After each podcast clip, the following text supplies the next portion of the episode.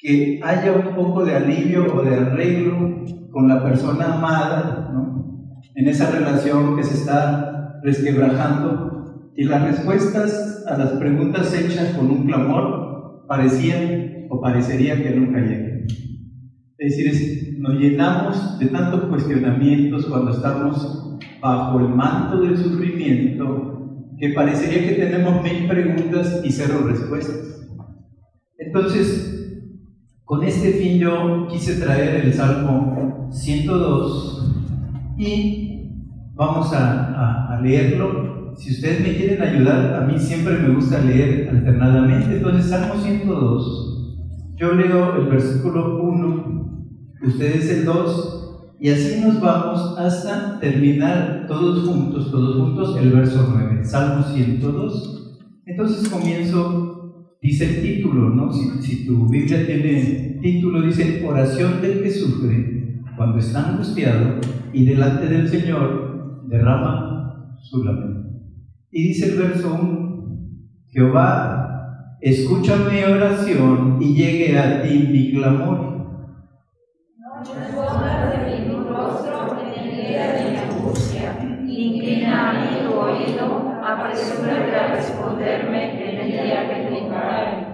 Porque mis días se han consumido como humo y mis huesos cual tizón están quemados. Mi corazón está herido, como la hierba, por lo cual me de comer mi pan. Por la voz de mi gemido mis huesos se han pegado a mi carne. Soy semejante al pelícano del desierto, soy como el búho de las soledades. Velo, y soy como el pájaro solitario sobre el tejado. Cada día me afrentan mis enemigos, los que contra mí se enfurecen, se han conjurado contra mí. Todos juntos, por lo cual yo como ceniza a manera de pan, y mi bebida mezclo con lágrimas. Padre, Qué tremendos santos. Padre, como si estuvieras hablando a mi persona. Y en esta mañana que estamos aquí, tú sabes la condición de cada uno de los que llega aquí. Tú, sabes si están eh, trayendo esperanza, si están trayendo vida, o si como dice el Salmo 23 están caminando por el valle de sombra de muerte. Padre Santo, pero queremos exponer nuestra fragilidad, no importando quiénes somos en esta mañana, no importando si somos eh, gente renombrada, si somos gente desconocida, si estamos apenas en el inicio de la vida o estamos en el mediodía de la vida gozando de la juventud o quizá estemos viendo ya el atardecer de una edad madura, o quizá venga ya, Señor, la noche de nuestras vidas y estemos viviendo la vejez. Pero en esta mañana no queremos que importe eso. Queremos presentarnos delante de ti para que tú nos veas, escuches, si ese es el caso, nuestro lamento y nos ayudes en nuestra necesidad. Que tu palabra sea el bálsamo que calla el corazón. Que tu hermosa palabra, Señor, sea el ungüento que trae consuelo al alma. Señor, que tu palabra se escuche clara. Dinos lo que tienes que decirnos, pero sobre todo, no tan solo que digamos la palabra, sino que hagamos en ese sentido lo necesario para hacer tu santa voluntad. Señor, aquí estamos. Aquí estamos, Señor, con nuestras necesidades, nuestras propias angustias, Señor, nuestro dolor, nuestros pensamientos más íntimos, que, Señor, en estos, en estos momentos de la vida muchos nos están aquejando. Con la aparición de la pandemia cambiaron muchas cosas y muchas cosas en nuestro ser se están acomodando. Ayúdanos. Que seas tú la fuente de consuelo y paz para todos los que te buscan en esta mañana, los que queremos oír palabra de lo los que queremos que tu voz salga clara, diáfana, cristalina y nos diga, no temas en nada lo que has de padecer. Bendito Dios. Que tu nombre sea glorificado, así serás. Que para ti sea toda la gloria y la honra y que en este estudio, Señor, le hables a nuestra alma de manera profunda y seria. Te lo pedimos en el nombre de Jesús. Amén. Bien, queridos hermanos, el Salmo 102. Si nosotros vemos este salmo es un momento difícil del salmista, es el momento que como, como se dice, cualquier persona está en crisis, no en Cristo, está viviendo más allá de ese conocimiento que tiene de Cristo en una crisis profunda de soledad, de dolor y de sufrimiento en su alma. Quizá puede ser, querido, querido escucha, un momento de enfermedad o puede ser un momento de batallas internas en el corazón, pero nos dice el Salmo, también puede ser el momento de las batallas externas con los que te rodean. ¿Por qué? Porque él siente que aquellos que están a su alrededor cada día le afrentan. Y dice así el Salmo 102 en su versículo 8. Cada día me afrentan mis enemigos, los que contra mí se enfurecen se han conjurado contra mí. Ahora, si el enemigo no estuviera tan cercano a nuestro corazón, no habría mucho problema.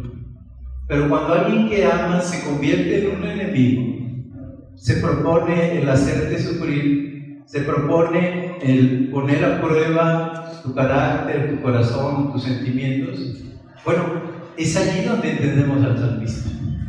Puede ser una persona querida, amada, puede ser un hermano en la fe, puede ser mamá o puede ser papá o puede ser un hijo lo que te está lastimando o, o, alguien que está cercano en tu, en tu, centro de trabajo, ahí donde laboras. Pero lo cierto es que dice el Salmo 102, versículo 8, cada día me afrentan mis enemigos, los que contra mí se enfurecen, se han conjurado contra mí. Y parece que como si las cosas fueran a propósito como si se tuviera en un momento dado un plan para hacer daño a nuestra persona. Y en ese sentido dice el versículo 6, soy semejante al pelícano del desierto, soy como el búho de la soledad. Miren, estas aves en el Medio Oriente son aves lúgubres, es decir, a estas aves las puedes ver no en los días claros, en los días del sol, sino ya cuando cae la tarde o en un momento dado cuando hay una lluvia pertinaz que dura en el Medio Oriente dos o tres días, allí te encuentras al pájaro del desierto y ahí te encuentras, ¿verdad?, al búho solitario, al búho de las soledades. Entonces, ¿qué está diciendo el salmista en este párrafo? Bueno, es el momento que la soledad ha embargado mi corazón y me siento como el búho de las soledades y hay una palabra para, este, para esta descripción tan vívida que nos hace la Biblia. Crisis. Crisis. Cualquiera podemos pasar por una crisis, y sea por proceso, o sea por un accidente, ¿verdad? De algo que uno no esperaba, pero lo cierto es que todo hombre, toda mujer lleva después de un tiempo de tranquilidad en la vida, llega a meterse en un momento de crisis. Esto es estar en crisis. Lo que nos dicen, soy el pelícano del desierto, es decir, hay un desierto que nos está rodeando, así estemos rodeados de nuestros seres queridos y de mucha gente, nosotros nos sentimos viviendo en los desiertos de la vida.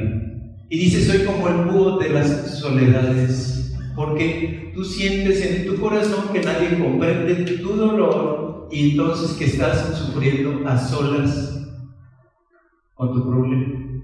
Por eso dice el búho de las soledades. Entonces, querido hermano, muchas veces, ¿verdad? Estar en crisis, lo que se pone en crisis es nuestra fe. Porque si vemos Hebreos es, es pues la fe la certeza de lo que se espera y la convicción de lo que no se ve.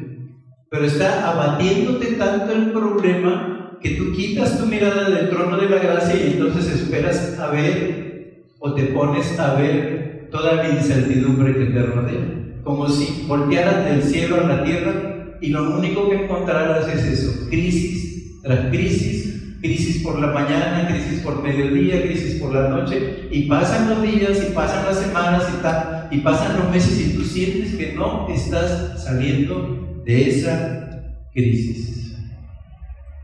Pero uno se pregunta muchas veces por qué nos metemos en crisis.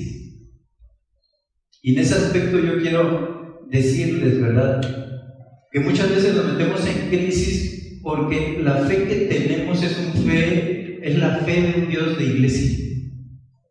Es decir, no, no estamos ejerciendo en el día a día nuestra fe, sino que venimos a buscarlo en el momento de la reunión y aquí venimos a expresarnos. O puede ser que tú conozcas algo de Dios, pero creas que la que salva es una religión. Pero Dios no es ni mormón, ni adventista del séptimo día, ni católico, ni evangélico. Dios es Dios. Y cuando nosotros tratamos de buscar a Dios a través de las cosas de Dios, nos estamos perdiendo porque el Santo de Israel, el Todopoderoso, debe ser buscado por lo que Él es. Y así como decía Isaías en el capítulo 64 eh, de su profecía, ¿verdad? Dice que he aquí estaba él un día del Señor, dice, y entonces vio seres angelicales que adoraban y que decían, Santo, Santo, Santo es el. Entonces, si nosotros buscamos al Señor, si buscamos a nuestro Dios a través de, se podría decir, las desviaciones que ha impuesto la religión o, un quehacer, ¿verdad? De tipo eminentemente religioso y tú tienes un Dios de los domingos, es natural que tu fe pueda entrar en crisis. Debemos de tener entonces un Dios de todos los días. Porque mira, tú que me escuchas, si tenemos una fe que ejercitamos en los momentos de crisis, cuando se termina la crisis dejamos de ejercitarla. Entonces la fe debe ser ejercitada día tras día. En los momentos buenos y en los momentos malos de nuestra vida debemos de leer la palabra, debemos orar, debemos estar constantes en la oración, debemos estar unánimes en la reunión y debemos de ejercer todo ese eh, rica actividad piadosa que el Señor nos ha dado para que vivamos la vida de Cristo. Entonces, en ese, en ese sentido, no podemos decir, ¿se acuerdan lo que decía el Salmo 23? El salmista dice, David, aunque ande en valle de sombra y de muerte, no temeré mal. Entonces, el salmista va a decirle a Dios el versículo 11. Dice así Salmo 102, 11, mis días son como sombra que se va y me he secado como la hierba. No es verdad, dice, dice la escritura que la angustia del corazón es sequedad de huesos. Y si a ti te pasa como a mí, cuando yo estoy en el cadalso del sufrimiento, empiezo a adelgazar.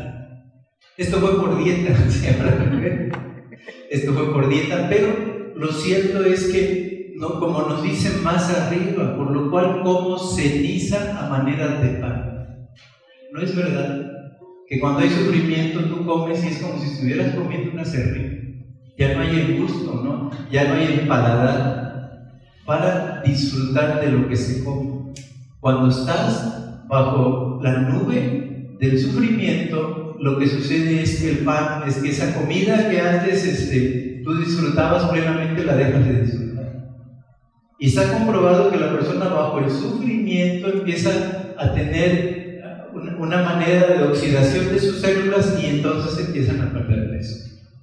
No está pasando nada grave en el sentido físico, pero sí está pasando algo serio en el sentido espiritual, que es lo que te hace que, lo que dice aquí la palabra, mis días son como sombra que se va y me he secado como la hierba. ¿Sabe qué siente el salmista? Dice que la vida se va. Y quizá es lo que tú estás sintiendo en este día, que la vida se te está yendo. Esa vida que tú pensabas que siempre iba a ser una constante cuando sonreías. Esa vida que tú creías que cada vez que amanecía te iba a brillar el sol, de repente llega la tormenta, de repente, cuán necesario es hacer un alto, cuánto bien me ha hecho cuando vez tras vez hago un alto en la vida. Todos tenemos que hacer un alto en nuestra vida. ¿Y saben por qué? Porque si de repente yo te pregunto, ¿verdad? Bueno, ¿quién eres? ¿Tú quién eres? No? Quizá tú me dirías tu nombre, pero yo pensaría, bueno, ese es su nombre. Su primer apellido es tal, ¿verdad? Y su segundo apellido es tal, pero me está diciendo su nombre. Yo estoy preguntando quién es y me está diciendo su nombre. O tú me podrías decir, bueno, la verdad soy José, ¿no? Trabajo eh, como doctor, yo doy consulta, pero me podrías decir soy un empleado, soy un licenciado, soy una ama de casa, soy un jubilado. Y sí, eso reconozco que es tu condición laboral, pero tendría que seguir preguntando tú, ¿quién eres? ¿Sabes? A veces nos enfrentamos a las cosas eternas sin saber quiénes somos, sin tener una identidad en ese sentido. Tú podrías decir quizá este mediodía, ¿verdad? Soy un hijo de Dios y camino hacia la eternidad. Pero ¿sabes por qué digo esto? Porque el saber quiénes somos sería lo único que a ti, a mí, a nosotros nos daría esperanza, seguridad al enfrentar la hora crucial de la prueba y al enfrentar también sobre todo la hora de tener que partir de este mundo. Miren, yo nunca pensé, dentro de mi vida cristiana, el Señor siempre ha sido maravilloso conmigo, pero en el año 2001, en un accidente, perdimos a dos jóvenes hermanos en la fe, que eran para mis hijos como los hermanos de su corazón. Es decir, si había vacaciones las celebrábamos juntos, ¿no? Si en un momento dado había reunión, quedábamos de vernos antes. Y el papá de ellos a mí me preparó en la palabra casi por 20 años, este hombre. Y un día fui a dejar a la escuela a los, a los muchachos y recibí una llamada, oye, parece que hubo un accidente en la confluencia de Ruiz Cortines y la calle de Acueducto, en la esquina del centro. Dice entonces, eh, un camión arrolló el coche de José Luis y Luis Daniel. Y los mató. Hijos de, de mi hermano. Nunca pensé yo en el 2011 que, que me iba a enfrentar a eso, que iba a partir la eternidad a dos de mis mejores amigos y hermanos. Nunca pensé que en el 2016 iba a ver partir a mi amado nieto Iñaki. Yo nunca pensé, yo pensé que yo me iba a volver viejo como ahora soy, ¿no? pero que en esas etapas ya de la vejez, mis hijos y mis nietos un día me iban a llevar a la sepultura. Jamás pensé que fuera a encontrarme con, lo contrario que en el 2016. ¿Saben que la crisis llega? A veces uno las avisora o a veces llegan por el propio riesgo que se tiene de vivir. Y a veces llega el diagnóstico de la enfermedad, y a veces llega la demanda de separación, y a veces llega en un momento dado a tu vida la prueba de la desobediencia del hijo o la prueba de la infidelidad, o... pero la crisis llega. ¿Sabe qué? El salmista está en crisis delante de Dios porque siente que la vida que ha conocido comienza a irse. ¿Sabes lo bueno que sería para ti y para mí hacer un alto y preguntarnos verdaderamente delante de Dios quién soy? ¿Quién soy? Mirando la eternidad, ¿quién soy? al traspasar los portales de la eternidad, ¿quién soy? Puedo decir, soy un hijo de Dios, soy una hija de Dios. Puedo decir que Cristo perdonó mis pecados, que le pedí perdón, que lo recibí en mi corazón. Eso sería lo único que a mí, a ti y a nosotros nos daría paz al enfrentar el momento crucial de la crisis y el momento crucial de irnos de este mundo. Eso sería lo único, no habría otra cosa. Todo, todo lo demás, lo que hacemos en la vida, lo que crecemos en la vida, lo que trabajamos en la vida, lo que conseguimos en la vida palidece delante del momento de que un hombre o una mujer está siendo llamado para cruzar los portales que lo llevan a la eternidad.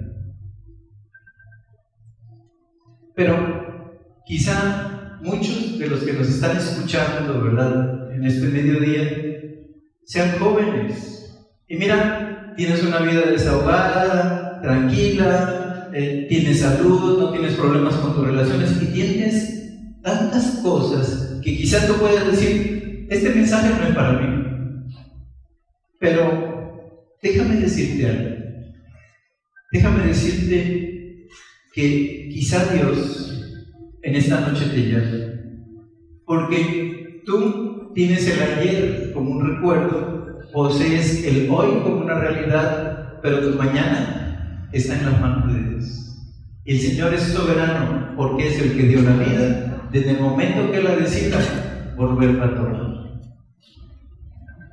Y si Dios te dijera a ti, no importando tu edad, no, importando tu estatus social, la salud que tengas, si no estás viviendo aún bajo el conflicto, si Dios te dijera, vámonos, tienes que volar hacia la eternidad esta misma noche y ante esta condición te preguntaran, ¿quién eres tú? ¿Quién eres tú? ¿Podrías decir realmente, soy un hijo de Dios? ¿Podrías decirle, estoy obedeciendo en todo? Podrías decir, como es mi Señor, yo no cuestiono sus órdenes, sino simple y sencillamente obedezco. Podrías decir, no estoy viviendo con la mancha del pecado en mi vida, no estoy viviendo en desobediencia, no estoy viviendo causándole dolor a la gente que me rodea. Es decir, podrías decir verdaderamente así con todo, soy un hijo de Dios.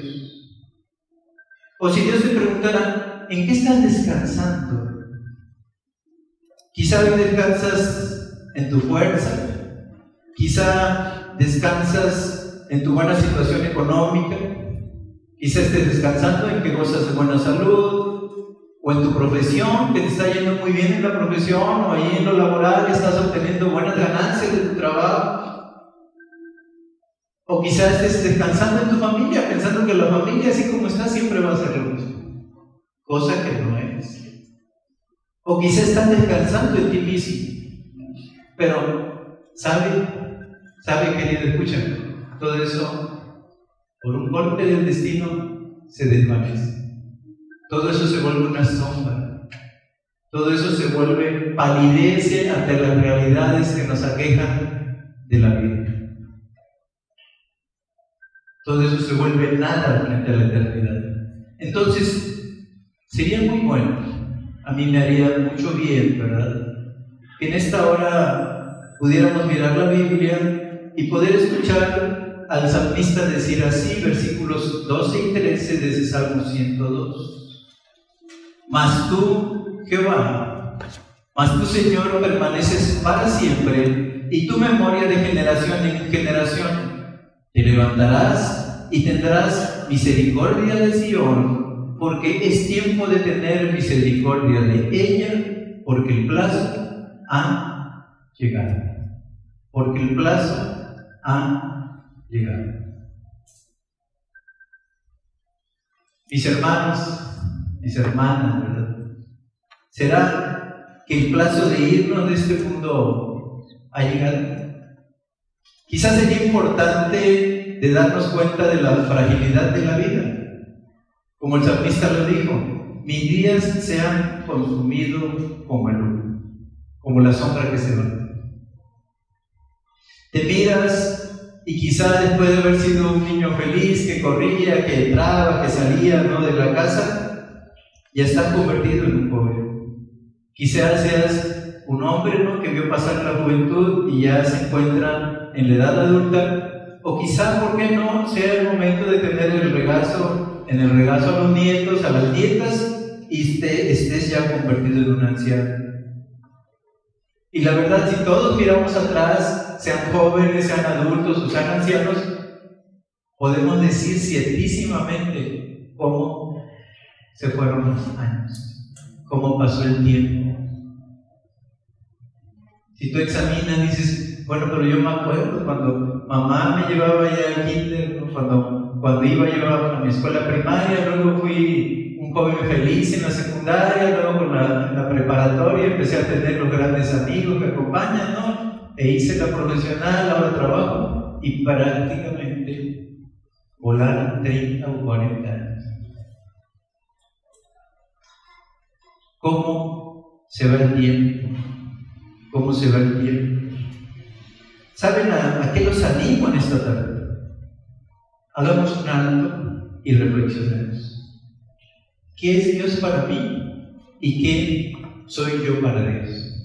¿Qué es Dios para mí y qué soy yo para Dios? Miren, yo sé esto, que todos somos creación de Dios, todos somos criaturas de Dios.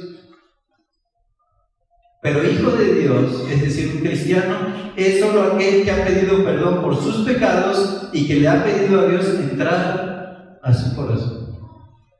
No hay más. No hay más. Aquí no, no cuenta el que ha sido uno poco bondadoso, poco buena onda, no, que no le he hecho daño a nadie, yo no he matado a nadie, no soy secuestrador, no. No. Lo que cuenta delante de Dios es saber si en realidad tú le has pedido, ¿verdad?, que entre a tu corazón a morar y eres verdaderamente un hijo suyo. Miren, esta es la hora, yo eh, eh, en esta eh, segunda etapa, diría yo, en esta etapa post, post pandemia, ¿no? Que dicen que quizás regresemos allá, estoy viendo muchos rostros nuevos. Ahora yo podría comprender que muchos fueran ya hijos de Dios, pero también puedo comprender y es razonable que muchos se reúnen con nosotros, nos saludamos, nos vemos, pero no sean todavía a estas alturas hijos de Dios, no sean cristianos No hayan recibido a Cristo como Salvador. Pero miren, esta es la hora para que volvamos nuestro rostro a Dios y le digamos, Señor, toma el control de mi vida y haz en mí tu santa escuchar la palabra aquella ¿no? de Mateo, venid a mí todos los que estáis trabajados y cargados, y yo os haré descansar. Porque mi carga es ligera y mi yugo fácil. Y aprended de mí que soy manso y humilde de corazón, dice, y hallaréis descanso para vuestras almas. hallaremos descanso para nuestras almas. ¿Qué te parece? ¿Qué te parece? Porque la vida va. Y esa situación bollante que tenías, y esa situación de paz que tenías, y esa situación de vivir eh, alegremente tu vida, de repente parece que ya no existe. Y lo peor es que parece también en muchos momentos que ya no va a volver.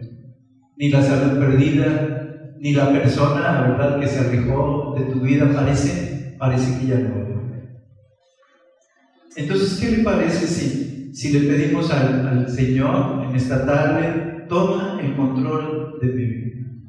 Escucho tu palabra y sí, hay carga en mi alma, hay pesar, hay dolor, hay desolación, hay lágrimas en mi ser, en tanto y cuanto me siento como el búho de las soledades.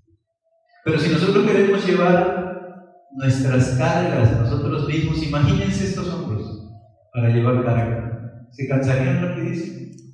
Pero los ojos del Todopoderoso son los que te están invitando, ¿no? Llevar mi yugo. ¿Por qué? Porque yo tomaré y compartiré el yugo contigo.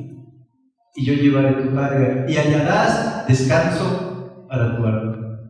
Es la invitación que nos viene de lo alto para estos momentos de crisis que estamos pasando para los momentos de dolor que estamos pasando, para los momentos de duda que estamos sufriendo.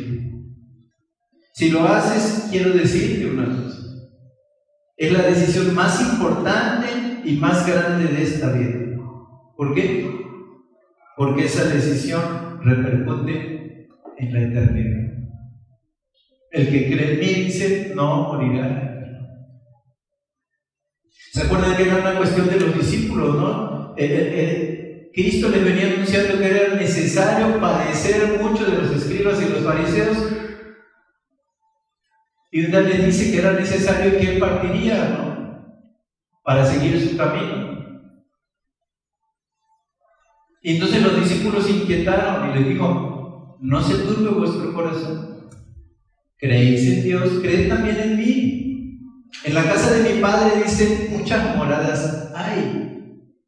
Si así no fuera, yo se los hubiera dicho. Voy pues a preparar lugar.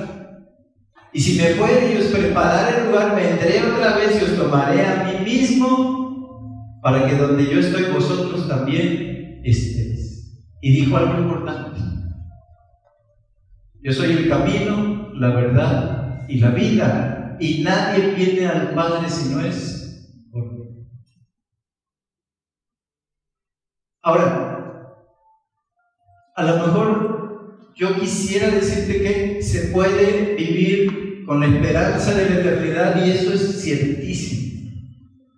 Pero también te quiero decir que tú cuando entras en concordancia con el Creador, puedes escuchar también Mateo 28 diciéndote, y aquí estoy con vosotros todos los días hasta el fin del mundo.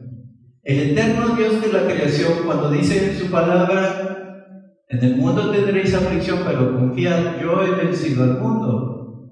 Sabe que cuando tú le recibes, cuando yo le recibo en el corazón, no solo promete su compañía en la eternidad, sino desde el momento que entra a morar en la vida de todo aquel que le recibe, promete una compañía desde ese momento y hasta que Él te lleve hasta toda la eternidad.